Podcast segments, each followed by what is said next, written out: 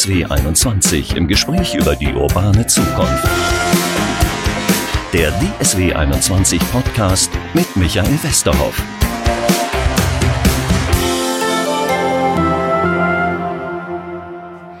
Herzlich willkommen zur achten Folge unseres Podcasts und vielleicht, weil es die achte Folge ist, äh, wird sie aufgezeichnet montags morgens um acht. Bei mir ist der Vorstandsvorsitzende Guntram Pilke der DSW 21. Montags morgens um acht, das erste Meeting. Ist das normal für Sie? Sind Sie so einer?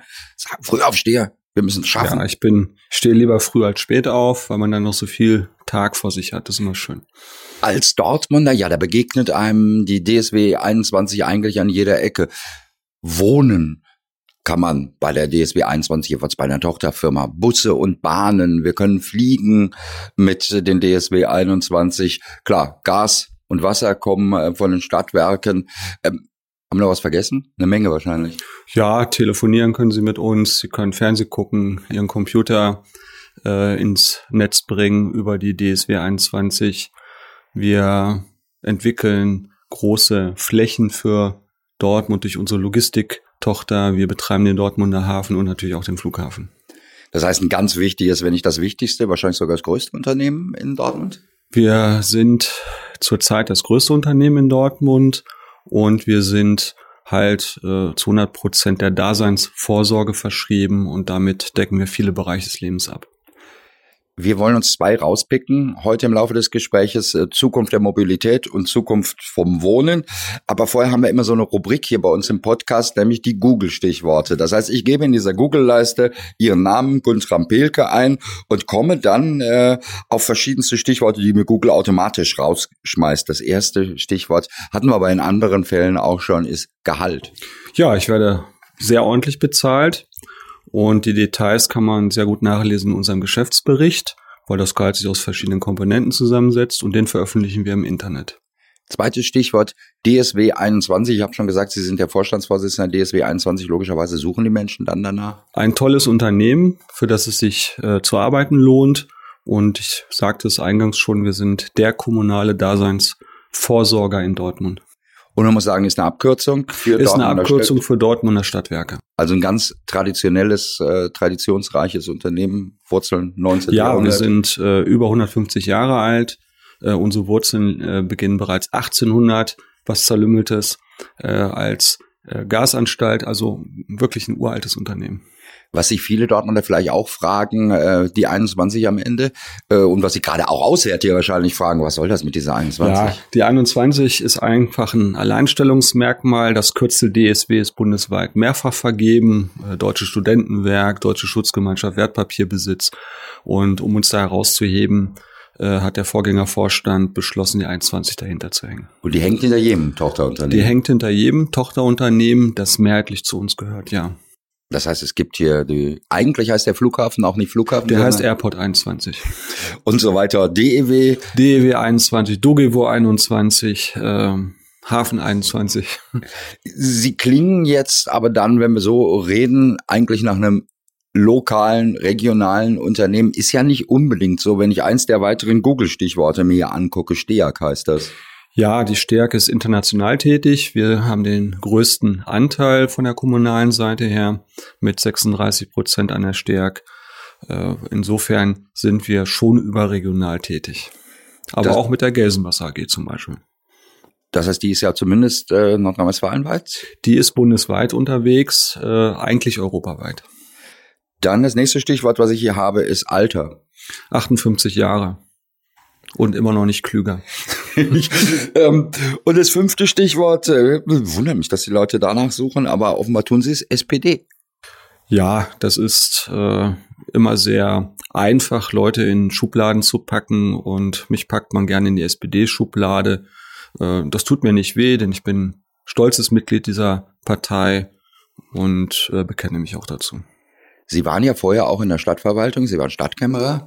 Ja, ich war zweimal Stadtkämmerer, einmal hier in Dortmund von 2000 bis 2006 und vorher von 1992 bis 2000 in meiner Heimatstadt Salzgitter. Das heißt, es ist ja ein politisches Amt so? Äh ja, es ist ein politisches Amt, aber ich, mir war immer wichtig, dass in der Gemeindeordnung steht, dass man dieses Amt nur erlangen kann, wenn die Eignung und Befähigung vorhanden ist. Ja, das ist so ein Stichwort, was man wahrscheinlich auch dann dem Stadtwerke-Vorsitzenden äh, vorwürfen wird, wo er sagt, du bist halt nur in den Posten gekommen, weil das richtige Parteibuch ist.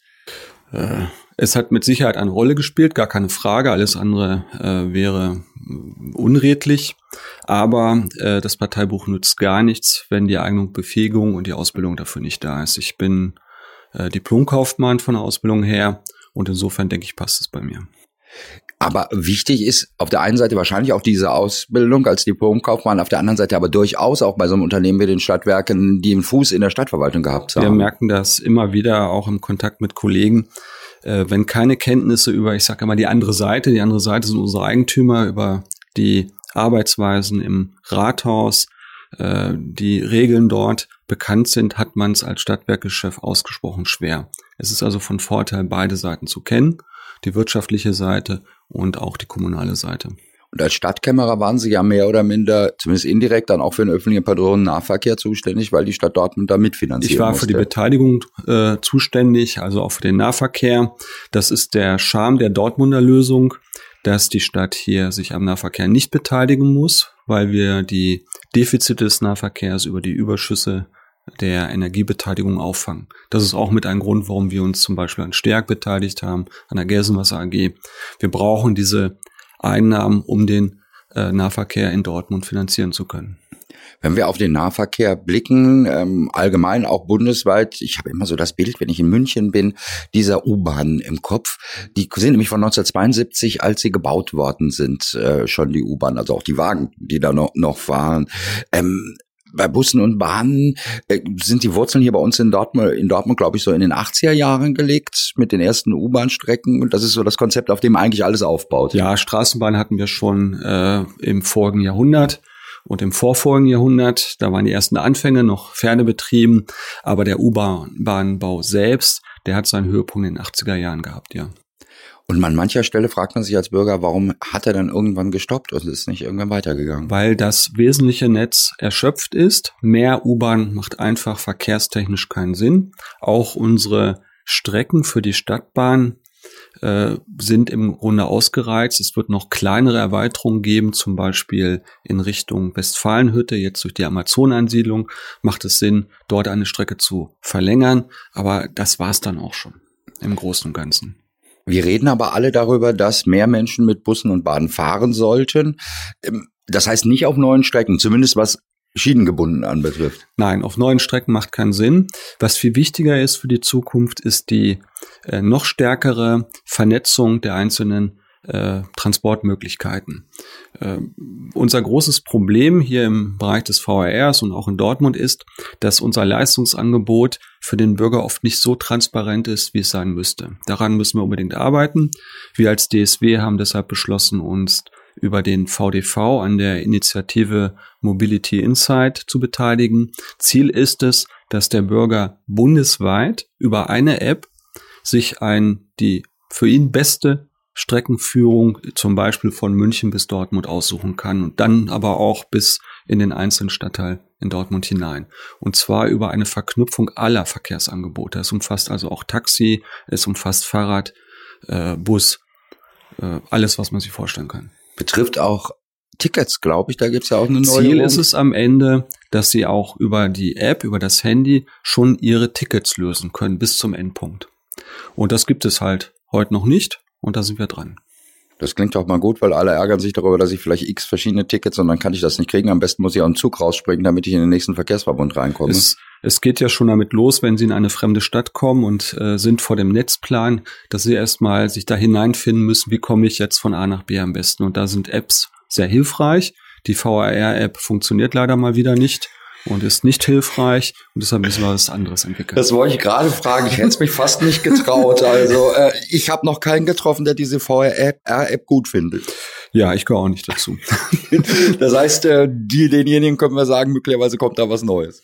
Deshalb arbeiten wir mit dem äh, Verkehrsverbund der deutschen Verkehrsunternehmen zusammen und versuchen was Neues zu entwickeln. Das heißt, Sie haben aber gerade gesagt, ähm, eigentlich sind die Strecken für Straßenbahnen, für Stadtbahnen ausgeschöpft. Ähm, können wir die Takte erhöhen oder wie wollen wir die Menschen auf Bus und Bahn bringen? Wir werden äh, vieles machen müssen. Wir werden die, die Takte weiter optimieren müssen. Das ist ein kontinuierlicher Prozess. Da sind wir dran. Wir überarbeiten jedes Jahr äh, unser Busnetz und jedes Jahr versuchen wir die Takte zu optimieren. Zugegebenermaßen auch dann weniger zu fahren, wo keine Inanspruchnahme ist, um dann Kapazitäten frei zu haben, um dort mehr zu fahren, wo die Menschen es annehmen.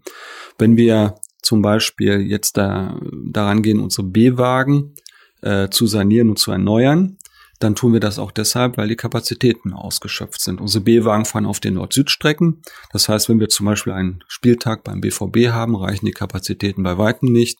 Deshalb beschaffen wir neue Wagen. Das heißt, B-Wagen sind diese ganz normalen? Das sind die äh, Hochflurwagen, die ganz normalen Wagen auf der Nord-Süd-Strecke. Die heißen halt vom technischen Konzept her B-Wagen und die werden durch eine neue Generation ersetzt, beziehungsweise wir werden die alten Wagen, sobald noch verwendungsfähig, wenn wir so erneuern, dass der Kunde am Ende nicht merkt, ob er im alten oder in einem neuen Wagen sitzt. Also wenn Leute aus dem Urlaub zurückkommen, auch wenn ich aus dem Urlaub zurückkomme von so einer Städtereise, denke ich immer, wow, Tokio, da glaube ich, fahren die U-Bahn im Zwei-Minuten-Takt, im Ein-Minuten-Takt oder sowas. Äh, würde sowas technisch eigentlich bei uns überhaupt funktionieren, die Takte so weit zu erhöhen? Ich glaube, technisch ist noch viel möglich. Die Frage ist, ob die Inanspruchnahme ausreicht. Und da sind wir, glaube ich, äh, bei einem sehr guten Takt angekommen. Ja, wenn wir da nicht ausbauen oder die Stadtbahnstrecken nicht ausbauen, müssen wir dann Busse ausbauen, um mehr Leute zu transportieren? Wir haben das erste Mal seit Jahren stagnierende Fahrgastzahlen. Wir hatten lange Zeit äh, ständige Zuwächse, haben uns dem auch gestellt, haben unsere Kapazitäten erhöht.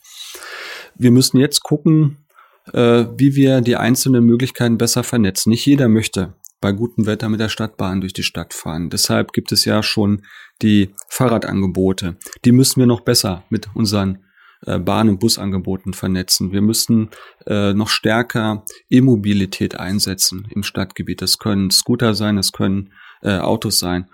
Äh, das Problem ist, dass die Menschen zwar oft äh, diese Dinge haben wollen, dann aber nicht in dem Maße in Anspruch nehmen, dass es wirtschaftlich ist. Also da ist noch ein bisschen Arbeit zu leisten. Das heißt, es ist wie mit den Schwimmbädern. Alle protestieren dagegen, wenn eins zugemacht wird, aber reingehen tut keiner. Das ist das Problem bei den Schwimmbädern. Wenn die vorher so genutzt würden, äh, wie die Bürger behaupten, dass sie notwendig sind, äh, dann gäbe es da keine Probleme. So ähnlich ist das tatsächlich auch bei Bussen und Bahnen? So ähnlich ist es bei der Vernetzung der Dienstleistung. Wir haben schon mehrfach versucht, äh, Carsharing-Modelle in Dortmund zu etablieren. Sie sind alle gescheitert. Ach, das ist ja interessant. Wird immer so äh, als großes Zukunftsmodell angepriesen. Ja, die ersten, die ersten Modelle kamen von DSW selbst. Danach haben sich viele Private versucht. Ich kann mich noch gut erinnern, wie ich vor drei Jahren mit dem Oberbürgermeister wieder mal ein Carsharing-Projekt auf dem Friedensplatz begrüßt habe und wir mit dem, äh, mit dem Unternehmen äh, Medienarbeit gemacht haben. Äh, auch dieses Unternehmen hat sich mittlerweile zurückgezogen, weil es nicht ausgelastet ist. Ist das ein Ruhrgebietsphänomen? Ich glaube, das ist äh, ein Größenordnungsproblem. Dortmund ist halt nicht vergleichbar mit München oder Tokio oder Berlin. Das sind ganz andere Größenklassen. Das heißt, ähm, Carsharing, haben Sie jetzt einen Haken hintergemacht? Nein, ich denke, es wird immer wieder Anläufe geben und irgendwann ist die Zeit äh, für das Modell einfach reif. Ne? Sie wissen ja, nichts ist so stark wie die Idee für die die Zeit reif ist. Wobei ich ja noch nie darüber nachgedacht habe, bis ich das kürzlich mal im Fernsehen gesehen habe, dass Carsharing ja nicht unbedingt die Innenstädte entlastet. Das ist schon besser. Nein, Carsharing äh, verteilt nur um, ist kein Entlastungseffekt für die äh, Städte. Äh, für die Städte wirklich was bringen, tun Busse und Bahn, äh, aber nicht äh, Individualverkehre. Wenn wir über Nahverkehr reden, äh, wird jeder Dortmunder, wahrscheinlich auch jeder Bochumer, möglicherweise jeder Oberhausener auch sagen, das ist bei mir in der Stadt eigentlich ganz gut in diesem VRR-Bereich, aber in dem Moment, wo ich von Dortmund nach Bochum will, kriege ich ein Problem. Ja, dem würde ich so nicht zustimmen. Äh, wenn Sie per Straßenbahn von Dortmund nach Gelsenkirchen äh, wollen, dann ist das etwas aufwendiger, da gebe ich Ihnen recht. Äh, dafür haben wir aber ja die Angebote der Bahn und das ist die Stärke des VRRs, dass diese Angebote miteinander gekoppelt werden. Nur diese Kopplung ist für viele Bürger halt nicht transparent genug. Das ist uns bisher als Verkehrsunternehmen, als VR nicht gelungen, das so transparent zu machen, dass jeder Bürger das mit einem Blick versteht. Und das macht es so kompliziert. Die Angebote sind da, man muss nur wissen, wie man sie in Anspruch nehmen kann und wann. Das heißt, die App soll da helfen, kann auch noch was anderes helfen? Da kann, äh, wir müssen auch überlegen, wie wir unsere Netzpläne so gestalten, dass sie jeder Bürger sehr schnell erfassen kann. Äh, da helfen mit Sicherheit intelligente äh, Smartphone-basierte Lösungen. Wenn Sie überlegen, äh, früher ist man mit einem Stadtplan durch die Gegend gerannt, heute nimmt man sein, sein Handy, gibt das äh, ein und dann wird einem die Strecke angezeigt. Und solche Lösungen müssen wir verstärkt auch für den öffentlichen Nahverkehr finden. Die gibt's im Ansatz. Die gibt es im Ansatz, aber das Problem ist immer, sobald Sie ein Stadtgebiet verlassen, sobald Sie einen Verkehrsverbund verlassen, wird es schwierig. So, innerhalb eines Verkehrsverbundes gibt es solche Angebote. Die VR-App ist jetzt kein gutes Beispiel. Es gibt andere Verkehrsverbünde, die das besser machen.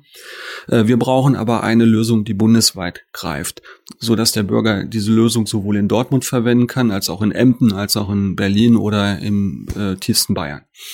Ja, da tut sich ja grundsätzlich was. Das ist ja mal ein so ein Ansatzpunkt. Ansonsten will die Bundesregierung ja die verschiedenste Sachen jetzt mit anderen Stadtwerken, mit anderen ÖPNV-Anbietern testen. Ist da irgendwas dabei, wo Sie sagen, das würden wir gerne auch machen in Dortmund?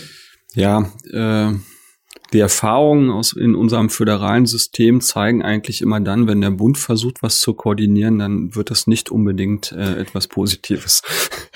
Das heißt, Sie sind da ein bisschen skeptisch. Ich weiß nicht, in Bonn gibt's glaube ich, so einen Pilotversuch ist sicherlich toll, um was zu lernen, aber am Ende äh, muss das von unten nach oben aufwachsen. Das heißt, die Unternehmen müssen selbst erkennen, dass sie nur im Verbund mit anderen vernünftige Lösungen hinbekommen. Und ich komme wieder auf die Lösung des VDV zurück. Hier ist einfach ein Ansatz, wo Verkehrsunternehmen bundesweit gesagt haben, all diese regionalen Lösungen, die taugen nicht. Wir brauchen jetzt eine einheitliche Lösung für diese Republik. Und wir brauchen eine Lösung, die äh, in dieser gesamten Republik greift und nicht nur in einzelnen Städten. Und ich glaube, das sind die richtigen Ansätze. Und das kommt von unten, das wird nicht von oben diktiert und das wird funktionieren. Weil alle, die sich daran beteiligen, wollen das ja und die werden das dann auch umsetzen. Jetzt haben wir über Netze und über Takte und über Zukunft geredet. Ähm, womit werden wir denn überhaupt fahren? Werden wir mit dem E-Bus fahren? Werden wir weiter mit dem Dieselbus fahren? Ich glaube, dass wir in Zukunft einen Beförderungsmix haben, gerade bei den Bussen. Wir werden sowohl wasserstoffbasierte äh, Systeme haben, wir werden E-Busse haben, wir werden aber auch noch den klassischen Dieselbus haben, weil es Topografien und Gelände gibt, äh, die nicht E-Bus tauglich sind. Es kommt hinzu, dass zurzeit, äh, und das ist der aktuelle Stand, ist äh, das Umstellen äh, von Dieselbussen, die zum Beispiel Euro 6 äh, Norm erfüllen, auf E-Busse ökologischer Blödsinn und es ist ökonomischer Blödsinn. Warum vertrete ich diese Auffassung? Ökologisch ist es so, dass ein Euro 6 Dieselbus, anders als ein Euro 6 Pkw, kaum noch messbare Schadstoffemissionen hat. Das heißt, wenn Sie statt des Euro 6 Busses einen E-Bus fahren, haben Sie äh, eine kaum messbare lokale Verbesserung der Umweltwerte. Die erkaufen Sie sich aber mit einer bundesweiten Verschlechterung der Umweltwerte, weil der Strom für diese Busse kommt noch zu 60 Prozent aus äh, Steinkohle- und Braunkohlekraftwerken. Das heißt, sie verschlechtern die Emissionsbilanz bundesweit für einen marginalen lokalen Vorteil. Das ist die ökologische Seite. Die ökonomische Seite ist schlicht so, dass ein E-Bus äh, ungefähr das Dreifache eines äh, Standardbuses äh, kostet, wenn Sie mit einberechnen, dass Sie die Batterie, die ja den größten Kostenblock bei einem E-Bus macht, nach zweieinhalb Jahren auswechseln müssen. Entschuldigung, nach fünf Jahren auswechseln müssen. Äh, und wir fahren Busse im Durchschnitt, das ist ein bundesweiter Standard, zehn Jahre. Äh, dann zahlen sie in der Zeit die Batterie schon zweimal. Und damit kommen sie auf Kosten, die ungefähr dreimal so hoch sind wie beim Dieselbus. Der letzte Aspekt ist, äh, der ist auch noch interessant, sie können in ausreichendem Maße zurzeit gar keine E-Busse kaufen, weil die erst ab 2020 von der Industrie entsprechend angeboten werden sollen. Ähm, was ich in anderen Städten auch wieder sehe oder vielleicht immer noch sehe, sind so Hochleitungen über ja, den Bussen. Oberleitungsbusse, Oberleitung. Äh, Solingen hat das schon immer gehabt. Die sind natürlich im Vorteil. Das ist, äh, ich, ich sag immer, schienengebundener Verkehr light. Ohne Schiene. Schienengebundener. Äh, wir haben diese Oberleitungen in Dortmund auch mal gehabt, in der Straßenbahnzeit. Äh, äh, ich glaube, es ist äh, keine echte Alternative, wieder auf O-Leitungen zu setzen. Wer sie hat, der ist glücklich dran. Wer sie nicht hat, sollte lieber auf moderne E-Busse äh, setzen, die wir hoffentlich ab 2020 auch in ausreichender Stückzahl kaufen können. Bevor wir zum Zukunft des Wohnens kommen, möchte ich doch, wenn wir über Nahverkehr in Dortmund sprechen, doch wirklich auch über das Vorzeigeprojekt äh, was irgendwie keins geworden ist, sprechen. Die H-Bahn. Im Grunde genommen das modernste Verkehrsmittel, was ich mich vorstellen kann, nämlich an der Schiene äh, hängt so ein, ähnlich wie die Wuppertaler Schwebebahn, hängt da, eine Bahn fährt in Dortmund äh, im Uni-Bereich, ist aber über die Uni nie hinausgekommen. Ja, das hat ganz banale Gründe. Die Industrie hat sich aus dem Angebot und der Entwicklung zurückgezogen. Sie können kein H-Bahn-System mehr kaufen in Deutschland. Äh, Sie können mit Mühe und Not noch Ersatzteile kaufen. Wir hatten ja einen Wagen verloren und das hat drei Jahre gedauert, bis wir einen neuen Wagen hatten, weil die Firma, die ihn bauen sollte, mittlerweile äh, zwischendurch insolvent gegangen ist. Das heißt, es gibt keinen Systemanbieter mehr. Das verhindert natürlich einen entsprechenden äh, Ausbau dieser Systeme. Das zweite, äh, dieses ein fahrerloses System mit begrenzten Kapazitäten. Sie können es nicht für alle Zwecke einsetzen. Es gab zum Beispiel mal Überlegungen, äh, in Russland vor den Winterspielen in Sochi dieses System als äh, Haupttransportmittel einzusetzen. Das haben die Russen aber sehr schnell verworfen, weil die Kapazitäten nicht ausreichen. Sie können mit dem System nicht so befördern wie zum Beispiel mit einer U-Bahn oder einer Straßenbahn. Äh, und das ist die natürliche Begrenzung dieser Systeme.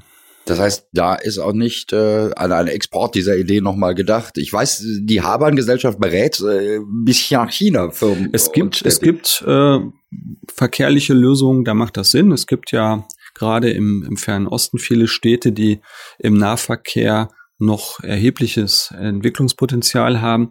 Da können äh, solche Monorail-Systeme durchaus Sinn machen. Und äh, Habern hat auch Beratungsverträge mit chinesischen Investoren. Äh, davon versprechen wir uns zumindest, dass das Know-how entsprechend transferiert wird. Ob die Technik in China so entwickelt wird, dass es ein Massentransportmittel äh, wird, das stelle ich nochmal in Frage. Aber Sie, für Sie ist die Entwicklung zumindest auf Stadtgebiet bezogen eingestellt. Sie könnten die auch weiterbauen. Ja, wir könnten uns im Stadtgebiet noch Erweiterungen vorstellen, aber wie gesagt, dadurch, dass es keinen Systemanbieter mehr gibt, wird das schwierig. Hm? Und äh, ein Bus würde sich besser rechnen, wenn wir ja, reden? wirtschaftlicher äh, wäre ein Busverkehr auf jeden Fall. Es sei denn, äh, es gelingt, die Inanspruchnahme noch zu stärken. Dann lass uns zu einem zweiten Thema gerne nochmal kommen, denn ja, wenn, wenn man jemandem Stadtwerke oder DSW sagt, der denkt an Bus und Bahn, der denkt sicherlich an Energie und Wasser, das haben die Stadtwerke immer gebracht. In Dortmund bringen die Stadtwerke auch Wohnen. Warum? Weil äh, Wohnen ein ganz wichtiges Element ist, um die Lebensqualität in einer Stadt zu halten bzw. zu erhöhen. Ich mache es an einem simplen Beispiel fest. Die Stadt Dresden hat ihre Wohnungsbaugesellschaft vor einigen Jahren verkauft. Seitdem explodieren die Mieten in Dresden. Ein Normalverdiener, ich sag mal ein, ein äh, Ehepaar, er Handwerker, sie Krankenschwester, können in Dresden nicht mehr wohnen, weil sie den Wohnraum nicht bezahlen können. Die siedeln sich jetzt im Umland an. Äh, gleiche Probleme haben wir in anderen großen Städten wo wirklich das Regulativ durch einen öffentlichen Wohnungsanbieter fehlt. Wir haben in Dortmund äh, zwar im letzten Jahr stark gestiegene Mieten, das ist allerdings ein Anstieg auf niedrigem Niveau. Wir liegen mit unseren Mieten immer noch unter äh, kalt unter fünf Euro im Durchschnitt und ein wesentliches Element, um diesen niedrigen äh, Mietpreis zu halten, ist die Dogevo mit ihren äh, über 16.000 Wohnungen. Natürlich auch die Genossenschaften, die wir in Dortmund haben. Und dieser Verbund sorgt einfach wie eine natürliche Mietpreisbremse dafür, dass hier bezahlbarer Wohnraum bleibt. Deshalb, das ist aus meiner Sicht ein ganz elementares, wichtiges äh, Instrument der kommunalen Daseinsvorsorge, um Einfluss auf die Mieten zu haben. Das wird aber nur so lange funktionieren, wie Sie jetzt gerade bei gestiegenem Bedarf auch Wohnungen bauen. Tun Sie das? In Dortmund werden zu wenig gebaut, meine es ich. Es wird zu wenig gebaut. Das liegt äh, wie in allen Städten daran, dass äh, es auch an Flächen fehlt. Sie können ja nicht unendlich verdichten. Das äh, geht zulasten der Lebensqualität.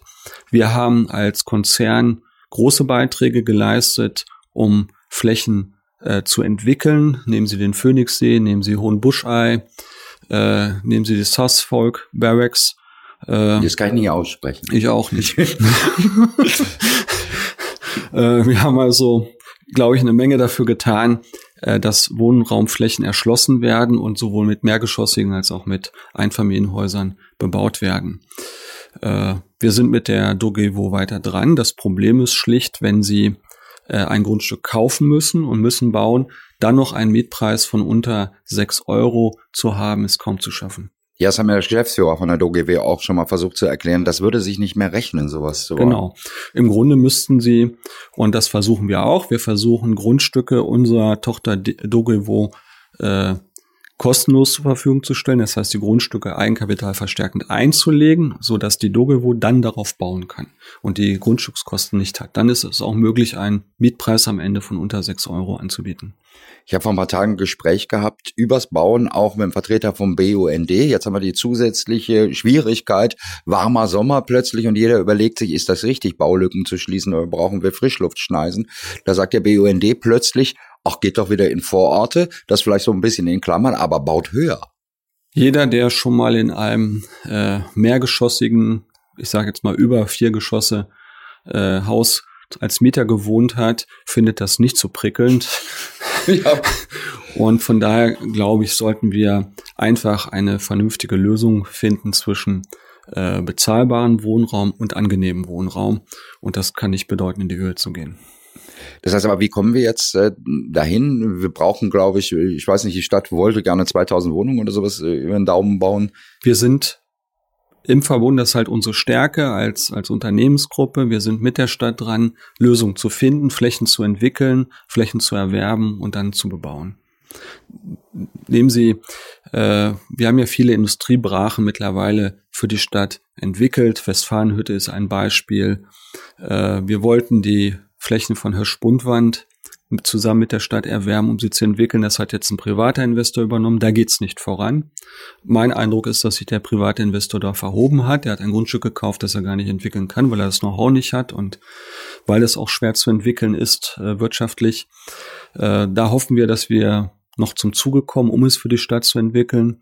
Wir entwickeln hier direkt vor unserer Haustür die ehemaligen Flächen der äh, des Betriebshofflächen und entwickeln hier Wohnraum. Das dauert alles seine Zeit, aber der Wohnraum kommt.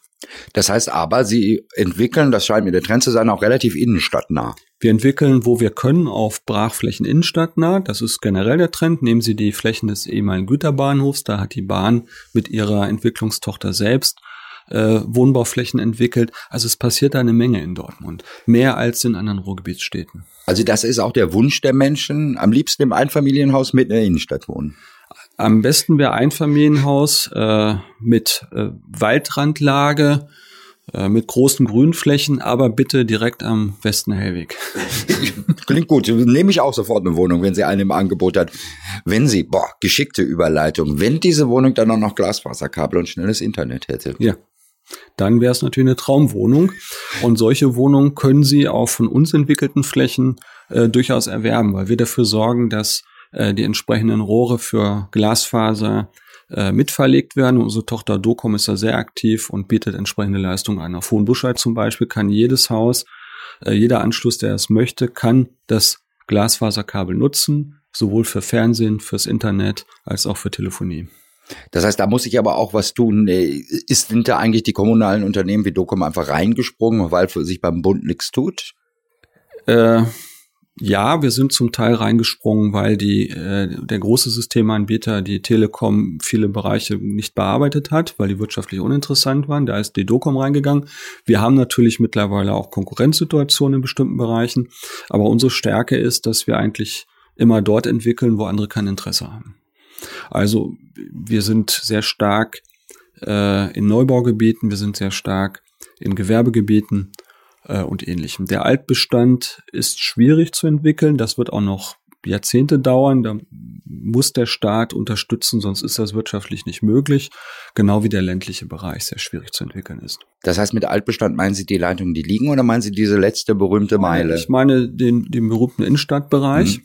Es gab ja mal unter Schwarz-Schilling die Entscheidung, äh, mit Kupfer weiterzuarbeiten. Jetzt sage ich was Gemeines. Das könnte damit zusammenhängen, dass die Familie von Herrn Schwarz-Schilling damals ein Kupferwerk betrieben hat. Aber das ist, ist, eine, ist eine böse Unterstellung. Na, das wäre aber endlich mal eine Erklärung dafür. Es gibt Leute, die glauben, das ist die Erklärung. äh, dass sich damals für Kupfer entschieden wurde und nicht für Glasfaser. Hier ist also gerade im Innenstadtbereich äh, hoher hoher Bedarf, Anschlussbedarf. Und wenn Sie in einen Altbestand gehen und wollen ein Mehrfamilienhaus anschließen, müssen auch wirklich alle Mieter äh, unterschreiben, dass sie das äh, Kabel haben wollen, sonst rechnet sich das nicht. So, das heißt, fällt eine Partei aus, können Sie gar nicht anschließen. Das kriegen wir sowieso nicht hin, würde ich so. Das ist das Problem im Altbestand, ja. Das klingt nicht gut, aber Sie haben gerade, ja bitte. Ja, es, äh, aus meiner Sicht geht es nur so, dass wenn der Staat sagt, ich will das aber für meine Bürger, weil es mit zur äh, weiteren Entwicklung dieses Landes gehört, dann muss er das entsprechend äh, finanziell unterstützen, so wie im ländlichen Raum auch. Das heißt, äh, jeder kriegt eine Subvention oder das Kabel wird nicht teurer dadurch, dass er Glasfaser nimmt? Zum Beispiel. Aber die sind sowieso relativ hoch bei uns, glaube ich. Zumindest die äh, Mobilpakete. Ja. Teuer. Aber äh, nochmal, das Verlegen von Kabeln rechnet sich unter den jetzigen Konditionen in, im Altbestand nicht. Genauso, Sie können einen, nicht jeden Bauernhof äh, zu den Konditionen, die wir am Markt haben, anschließen. Das geht einfach nicht. Könnte Technologie daran was ändern? Ich höre jetzt, der Konkurrent Vodafone versucht, die über, oberirdisch zu verlegen, beziehungsweise mit so einem Art Lasersystem. Ich kann Techniker, kann das nicht erklären. Kann in Einzelfällen eine Lösung sein, aber wie gesagt, um eine flächendeckende Versorgung sicherzustellen, wird es äh, ohne Finanzhilfen des Bundes nicht gehen. Hohenbuschei haben Sie gerade als Stichwort genannt. Da äh, gibt es Glasfaser. Und trotzdem nutzen viele, wenn sie durchs Wohngebiet fahren, lieber ihre Satellitenschüssel und gucken Fernsehen über Satellit und äh, nutzen nur das Telefon äh, über uns. Äh, ist eigentlich nicht logisch, ist aber für die Menschen oft eine Kostenfrage. Ja, was billiger ist. Ja.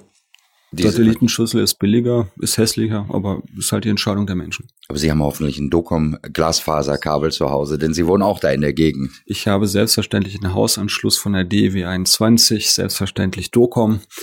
Äh, selbstverständlich nutzen wir Erdwärme äh, zur Beheizung unseres Hauses und ich nutze natürlich auch Solarthermie oder Solarzellen äh, zur Stromerzeugung. Und selbstverständlich arbeiten Sie in einem Bereich, äh, beziehungsweise wohnen Sie in einem Bereich, der auch von äh, Ihrem Unternehmen entwickelt worden ist. Ja, wir haben Hohenbuschei zusammen mit einem privaten Unternehmen aus dem Emsland entwickelt. Äh, ich bin sehr froh, dass ich dort äh, ein Grundstück erwerben konnte. Wir fühlen uns ausgesprochen wohl auf Hohenbuschei. Es hat eine hohe Lebensqualität dort. Da sind wir dann nämlich eigentlich bei unserem letzten Stichwort, was wir auch in jedem dieser Podcasts haben, nämlich die drei Lieblingsorte. Ich weiß nicht, ob ich einem der Lieblingsorte schon näher gekommen bin. Sie sind einem Lieblingsort näher gekommen. Ich habe gestern zum Beispiel wieder, nachdem ich den Dortmunder Triathlon absolviert habe, eine Stunde auf unserer Terrasse gesessen und habe mich ausgesprochen wohlgefühlt. Einer meiner Lieblingsorte. Ein zweiter Lieblingsort ist für mich der Alte Markt weil er ist Ausdruck des urbanen Lebens in Dortmund. Ich komme aus einer niedersächsischen Stadt, die sich selbst als Großstadt bezeichnet und war angenehm überrascht, als sie nach Dortmund kam, welches ja schon fast mediterrane Flair es hier im Innenstadtbereich gibt. Das finde ich ganz toll, da fühle ich mich ausgesprochen wohl.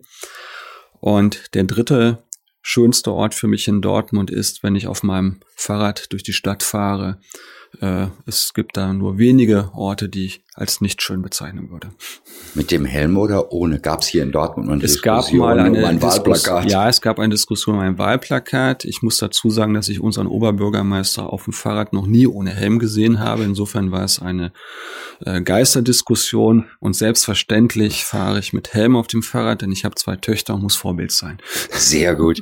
Jetzt haben Sie gerade noch das eine Stichwort muss ich noch aufnehmen. Dortmunder Triathlon ge gesagt. Was sind das? Bier trinken, Currywurst und BVB dazu gucken? Sie sind, sind dicht dabei. Ich, war äh, erst fünf Kilometer joggen, dann bin ich mit meiner Familie zwölf Kilometer Fahrrad gefahren. Wer ein erfahrener Fahrradfahrer ist, weiß, das ist keine bedeutende Strecke und habe anschließend 0,5 Liter Bier getrunken. und dabei äh, ist Borussia gelaufen. Und dabei lief dann Borussia und es war, ich war angenehm überrascht. Ich hatte noch das letzte Spiel der Mannschaft vor Augen und äh, da hatte ich den Eindruck, sie haben so weitergemacht, wie sie letzte Saison aufgehört haben. Aber gestern war ein deutlicher Schnitt zur letzten Saison zu sehen und jetzt bin ich frohen Mutes, dass sie eine hervorragende Saison spielen. Da drücken wir alle die Daumen als Dortmunder. Herzlichen Dank, Guntram Pelke, Vorstandsvorsitzender der DSW 21, also der Dortmunder Stadtwerke. Darf ich das eigentlich nur sagen, Stadtwerke? Ja, selbstverständlich. Das ist ein Alleinstellungsmerkmal, auf das wir stolz sind. Herzlichen Dank, dass Sie bei uns waren. Ich danke im Ihnen. Podcast. Dankeschön.